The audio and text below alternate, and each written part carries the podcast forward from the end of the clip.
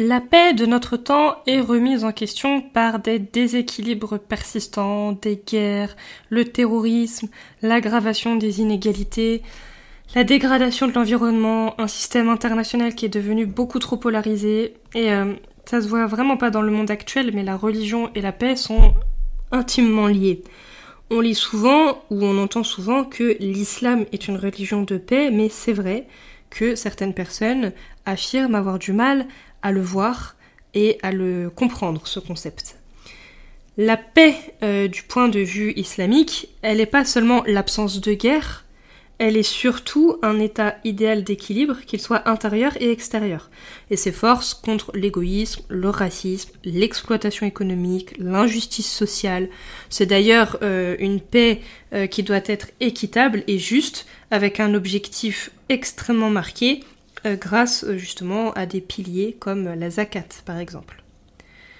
Malheureusement, les événements du 11 septembre ont euh, focalisé les yeux du monde sur les terroristes musulmans et ont conduit à une vision qui est déformée de l'islam et des musulmans. Pourquoi est-ce qu'on parle et on continue pourtant de parler de nature pacifique de l'islam? C'est ce qu'on va voir dans le cours.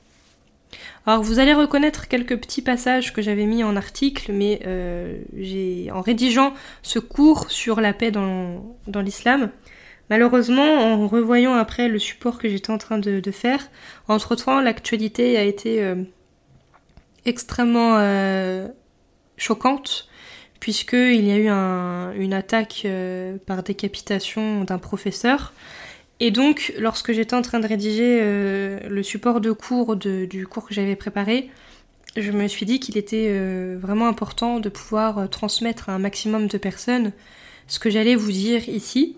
Donc vous avez évidemment dans votre cours des choses que je n'ai pas dit dans l'article, mais vous allez reconnaître certains points que j'ai dit dans l'article parce que je voulais absolument bah, rétablir certaines choses parce qu'hélas voilà, la, situation au moment où, j'ai rédigé le, support était extrêmement tendue. Au moment là où, on fera le cours, on sera euh, lundi 30 novembre, donc euh, je ne sais pas comment est-ce que cela euh, aura évolué d'ici là, mais en tout cas au moment où, où, je fais le cours, il y a eu une attaque ces derniers jours d'un professeur et donc l'actualité est terrible et le traitement médiatique de l'islam est terrible aussi.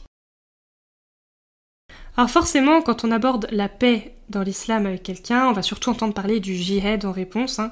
On a déjà vu dans le cours numéro 3, mais on va le rappeler ici, la définition du jihad, c'est l'effort. Ça vient de ishtihad, et c'est surtout un effort d'autodiscipline et de réflexion.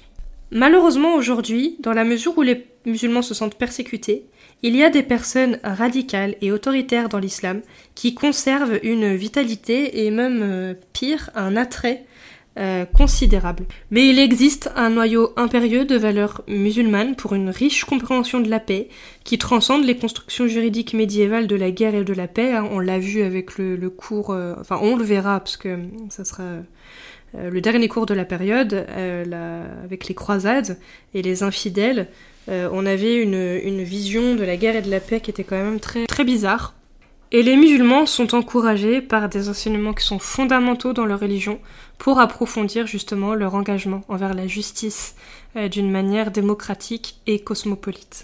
Bien que les fondamentalistes radicaux comme euh, Oussama Ben Laden, Abu Bakr al-Baghdadi se sont contentés d'une appropriation de symboles d'époque antérieure, hein, Dar al-Hab, le djihad justement, la notion aussi du califat, euh, l'islam n'a pas été un facteur de plus de violence que dans d'autres civilisations comme pendant la colonisation, pendant la Première Guerre mondiale, pendant la Seconde Guerre mondiale, pendant les occupations ou les conflits en Irak, en Afghanistan, en Libye et ailleurs.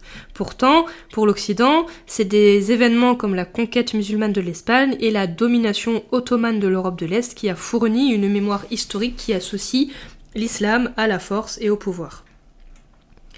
Malheureusement, les bouleversements au Moyen-Orient qui sont plus récents et euh, les mouvements politiques récents aussi ont renforcé l'idée que, d'une certaine manière, l'islam est lié à la violence. Alors c'est sûr, le courant euh, islamophobe et la propagande médiatique cautionnent volontiers et on va même dire qu'elle magnifie et fantasme cette image et ça n'aide pas euh, les personnes à essayer de déconstruire cela. Parce que dans une inversion de l'actualité, les pays musulmans étaient autrefois euh, les endroits où les persécutés euh, de l'Europe, comme les juifs, cherchaient refuge. Les pogroms, les inquisitions en Europe, euh, par exemple en Espagne, quand il y a eu la Reconquista, ça a forcé les juifs à migrer vers deux pays musulmans d'Afrique du Nord. C'est pour ça qu'on a énormément de juifs au Maghreb, au Maroc et en Tunisie, et dans les territoires ottomans. Le Coran désigne les musulmans comme une communauté de la voie médiane, de la voie du milieu, ou matan ou satatan, qui, avec son concept parallèle d'entreconnaissance, euh, pour l'amitié, visualise les musulmans comme des agents et des responsables de la paix. L'identité de l'islam en tant que religion de paix, elle repose sur le fait que justement l'islam remet en question les causes profondes de la violence humaine. L'identité intime de l'islam avec la paix commence par son nom, tout d'abord l'islam, qu'on traduit souvent comme soumission à la volonté de Dieu. Ça dérive de la notion de salam, de salama, c'est-à-dire la sécurité, la paix, euh, la conciliation. C'est associé au salam dans le salut quotidien des musulmans qui se disent Assalam alaikum, qui est traduit par que la paix soit sur vous. C'est ainsi une assurance de sécurité et une liberté de, de tout préjudice. Pour les musulmans, l'islam, ça suggère un état de paix, de sécurité qui vient par le renoncement euh, à la rébellion, le renoncement à la violence et euh, la direction de Dieu, c'est la seule direction que le musulman doit avoir euh, et c'est ce qui sert de foi musulmane. D'ailleurs, on dit dans la sourate 5 verset 3, j'ai l'islam comme religion, c'est-à-dire j'ai la paix comme religion, j'ai la sécurité comme religion. Un autre fondement spirituel important pour la paix dans l'islam, c'est la croyance que Dieu est la paix et est la source ultime de paix. On lit souvent ça dans, dans les versets euh, illustrant la Bible, que Dieu est amour, etc. Mais dans l'islam, c'est pareil. C'est précisé, euh, surat 59, verset 23. Il est Dieu, il n'y a pas de Dieu à part lui, c'est le roi, le saint et la paix, et donc c'est traduit par As-Salam, c'est un des noms de Dieu. Pourquoi? Parce que la paix, elle est divine. Alors c'est pas d'une manière évidente, parce que dans le Coran, euh, sourate 48, verset 4, il est précisé que c'est lui, donc Dieu, qui fait descendre la paix dans les cœurs des croyants, afin qu'ils ajoutent une foi à leur foi. Et euh, Dieu loue aussi euh, ceux qui vivent en paix avec les autres dans la vie quotidienne, en disant, par exemple, Sourate 25, verset 63, que les vrais serviteurs de Dieu sont ceux qui marchent sur la terre avec humilité. Quand les ignorants s'adressent à eux, ils répondent paix. La paix se trouve donc non pas en dehors du cœur de l'homme, mais surtout en elle, et d'ici, elle s'étend au monde extérieur. Ainsi, dans la perspective coranique, la paix s'exprime en trois cercles imbriqués. On aurait un schéma avec un cercle qui signifie la paix du cœur, qui nourrirait euh, à son tour la paix avec Dieu, la foi en lui, et ensuite un troisième cercle avec la paix avec le monde extérieur, et les trois cercles qui interagiraient, interagiraient et euh, s'entendraient les uns avec les autres. On sait que l'islam lui-même ne peut pas être imposé à personne par la contrainte et la violence, on le lit dans la sourate 2 au verset 256, et que le Coran confirme que la religion forcée serait inutile parce qu'elle détruirait l'essence de la conviction et de la croyance. Les musulmans sont ainsi invités à euh, parler aux non-musulmans avec une sagesse, une belle prédication, et à discuter avec eux d'une manière qui est la meilleure et la plus gracieuse. Ainsi Dieu est avec ceux qui se retiennent et ceux qui font le bien. Et c'est dans la sourate numéro 16, versets 125 à 128. Pour Ibn Taymiyyah, l'idée d'initier une guerre non provoquée pour convertir les gens à l'islam, ça dément la religion puisque il a précisé que si l'incroyant devait être tué à moins qu'il ne devienne musulman, une telle action constituerait la plus grande contrainte dans la religion. Le Coran mentionne l'amour de Dieu pour le muhsinoun ou ceux qui pratiquent l'ihsan et l'ihsan c'est un état qui n'est possible que lorsque la réalité existentielle de sa vie quotidienne n'est pas submergée par le conflit. De même, le principe de l'unité divine, le Tawhid, c'est l'article premier de la foi musulmane, c'est le thème majeur du Coran. Il n'y a qu'un seul Dieu et essentiellement une seule humanité aussi, ce qui implique que les humains sont égaux euh, dans leur humanité, dans leur essence, dans leur ascendance.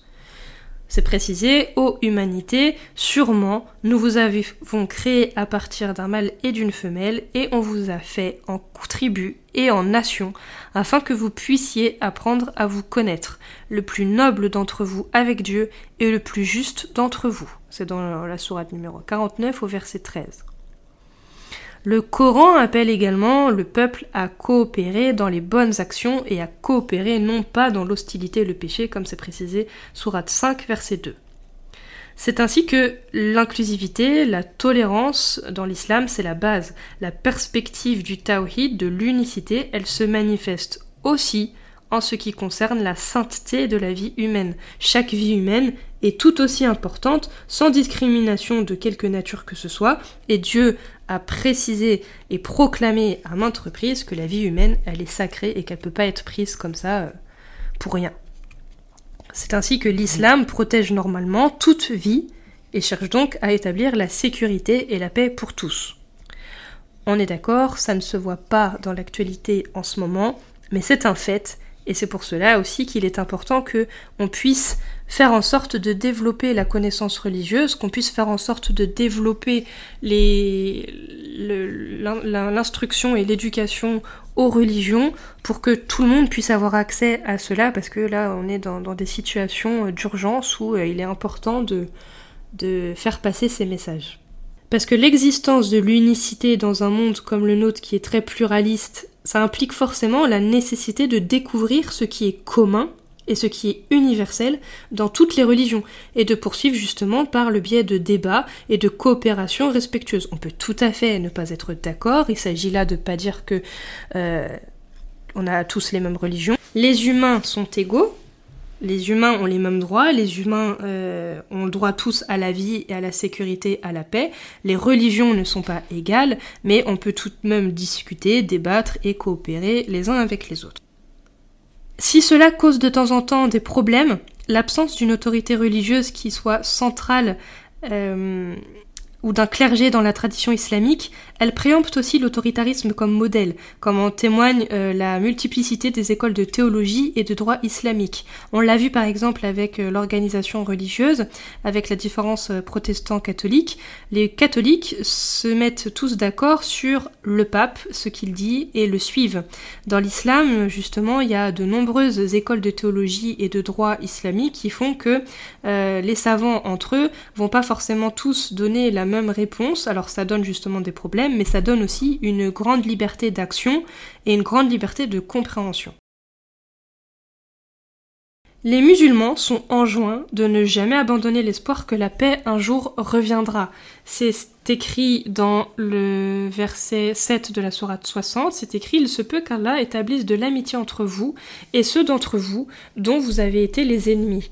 Et Allah est omnipotent et Allah est pardonneur et très miséricordieux.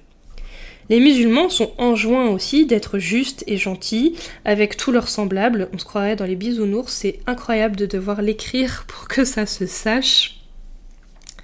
Il faut être juste et gentil.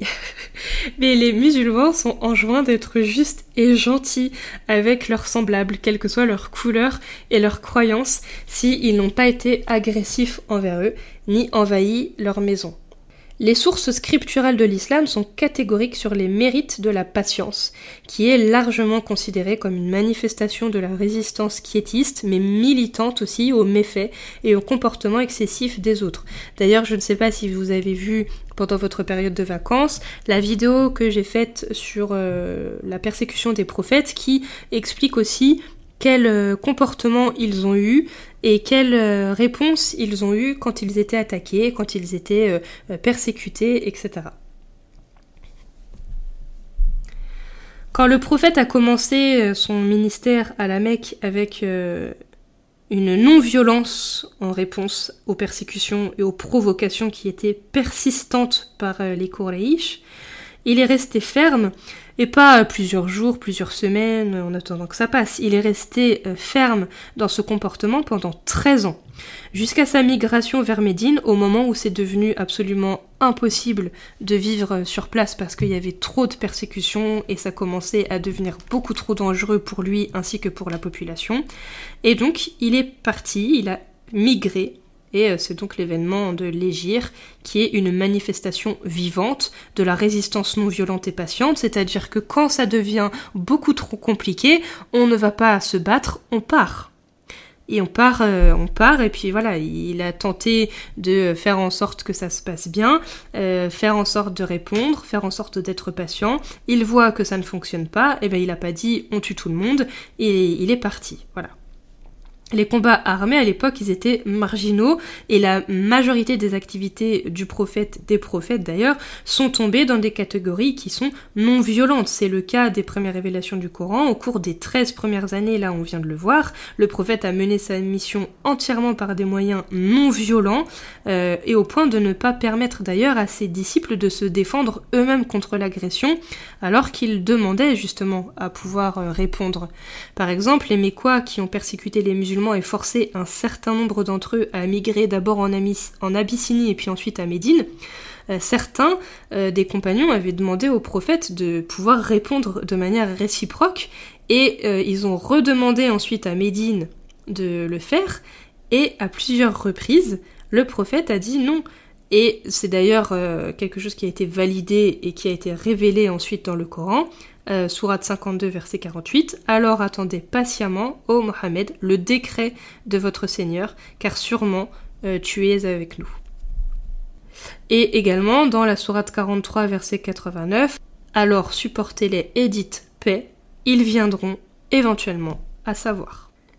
Pareil, sourate 15, verset 85, donc négligez toutes les fautes humaines avec un pardon gracieux.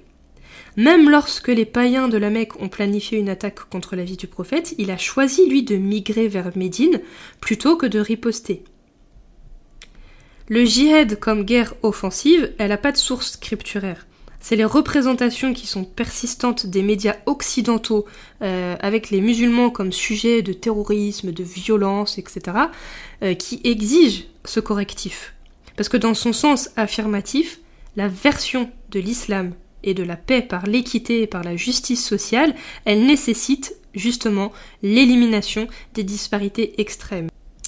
Et pire, euh, ce que je vais dire, faut le prendre avec des pincettes, mais malgré tout, euh, ça doit être dit, c'est cette représentation persistante des médias qui fait que ça conforte certaines figures autoritaires et extrémistes dans leurs débats, en mode regardez comme nous sommes persécutés, regardez comme nous sommes attaqués, regardez comme on parle mal de nous, euh, il faut se défendre, il faut attaquer, etc. Donc c'est le jeu euh, des médias et puis des classes politiques qui représentent constamment l'islam et les musulmans comme des terroristes en puissance, des personnes violentes, des personnes qui n'ont pas leur place dans la société, qui doivent faire un choix entre leur religion et la République, c'est ces représentations-là qui, comme elles ne sont pas corrigées, puisque on ne donne jamais la parole à des théologiens ou à des musulmans pour expliquer que cette vision, elle est réelle, elle existe, mais ce n'est pas la majorité, bien, bien loin de ça. C'est un message qui est complètement euh,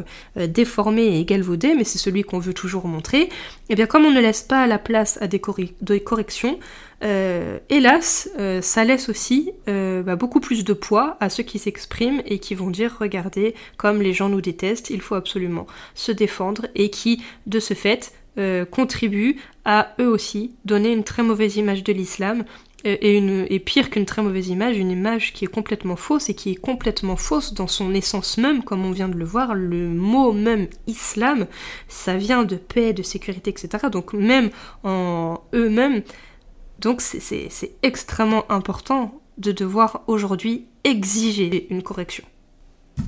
Et c'est le but d'ailleurs aussi euh, de ces cours que je fais avec vous sur ces argumentaires, c'est qu'au-delà d'utiliser des thématiques que je juge intéressantes, c'est vraiment de vous donner des pistes pour que vous ensuite vous puissiez à votre tour aller euh, propager ce que vous venez d'apprendre, aller propager les sources, aller propager les idées, défendre avec des arguments qui sont solides ce qui est euh, malheureusement trop souvent entendu, trop souvent lu, trop souvent écrit, peu importe pour que vous aussi vous puissiez ensuite aller euh, bah, corriger ce qui va pas, corriger ce qui est dit, corriger ce qui euh, fait partie du mensonge et, qui peut être extrêmement dangereux parce que le véritable danger qui menace notre société, notre république, etc., c'est vraiment la propagation de ce genre de mensonge parce que ça nuit au message de la majorité des, des, musulmans. Et en ce sens, il est urgent, urgent, urgent que chacun puisse rétablir la vérité. Alors maintenant que vous avez eu le cours et que vous savez comment ça se passe pour cette période 2, voici un exercice pratique. Vous savez qu'on se retrouve ce dimanche 6 en direct pour le cours. Eh bien, euh, soit vous participez directement en direct, soit vous préparez d'abord quelque chose et que vous le postez sur le forum et on reviendra ensemble pendant le cours. Mais je vous donne comme mission de me trouver un personnage, une personne, euh, soit quelqu'un de contemporain, soit un personnage religieux appartenant à l'islam. Alors pour les non-musulmans, c'est vrai que ça va vous demander un effort un peu plus important. Euh, vous pouvez tout simplement prendre la personnalité euh, du prophète Mohammed, c'est peut-être plus facile de trouver des informations. et vous trouvez des personnages musulmans qui, dans une action, représente la paix dans l'islam. Parce que ça serait beaucoup trop facile de vous dire trouver des musulmans qui ont déglingué la vision de la paix en islam. Donc on va essayer ensemble de travailler notre argumentaire pour que justement, le jour où des gens disent oui mais enfin bon, euh, quand on regarde euh, les gens qui font des attentats, les gens qui tuent, etc., euh, c'est toujours des musulmans, eh bien on est une vingtaine d'étudiants, presque une trentaine même. Donc si on trouve chacun des exemples des personnes qui ont incarné la paix dans un moment. Hein. Bien sûr, vous n'allez pas me sortir une biographie, mais une anecdote comme ça d'un moment euh, pacifique euh, ou, ou, un acte pacifique ou une parole pacifique, euh, sage, etc. C'est le moment d'en parler, comme ça on reviendra ensemble sur, sur ça pendant le cours en direct. Voilà.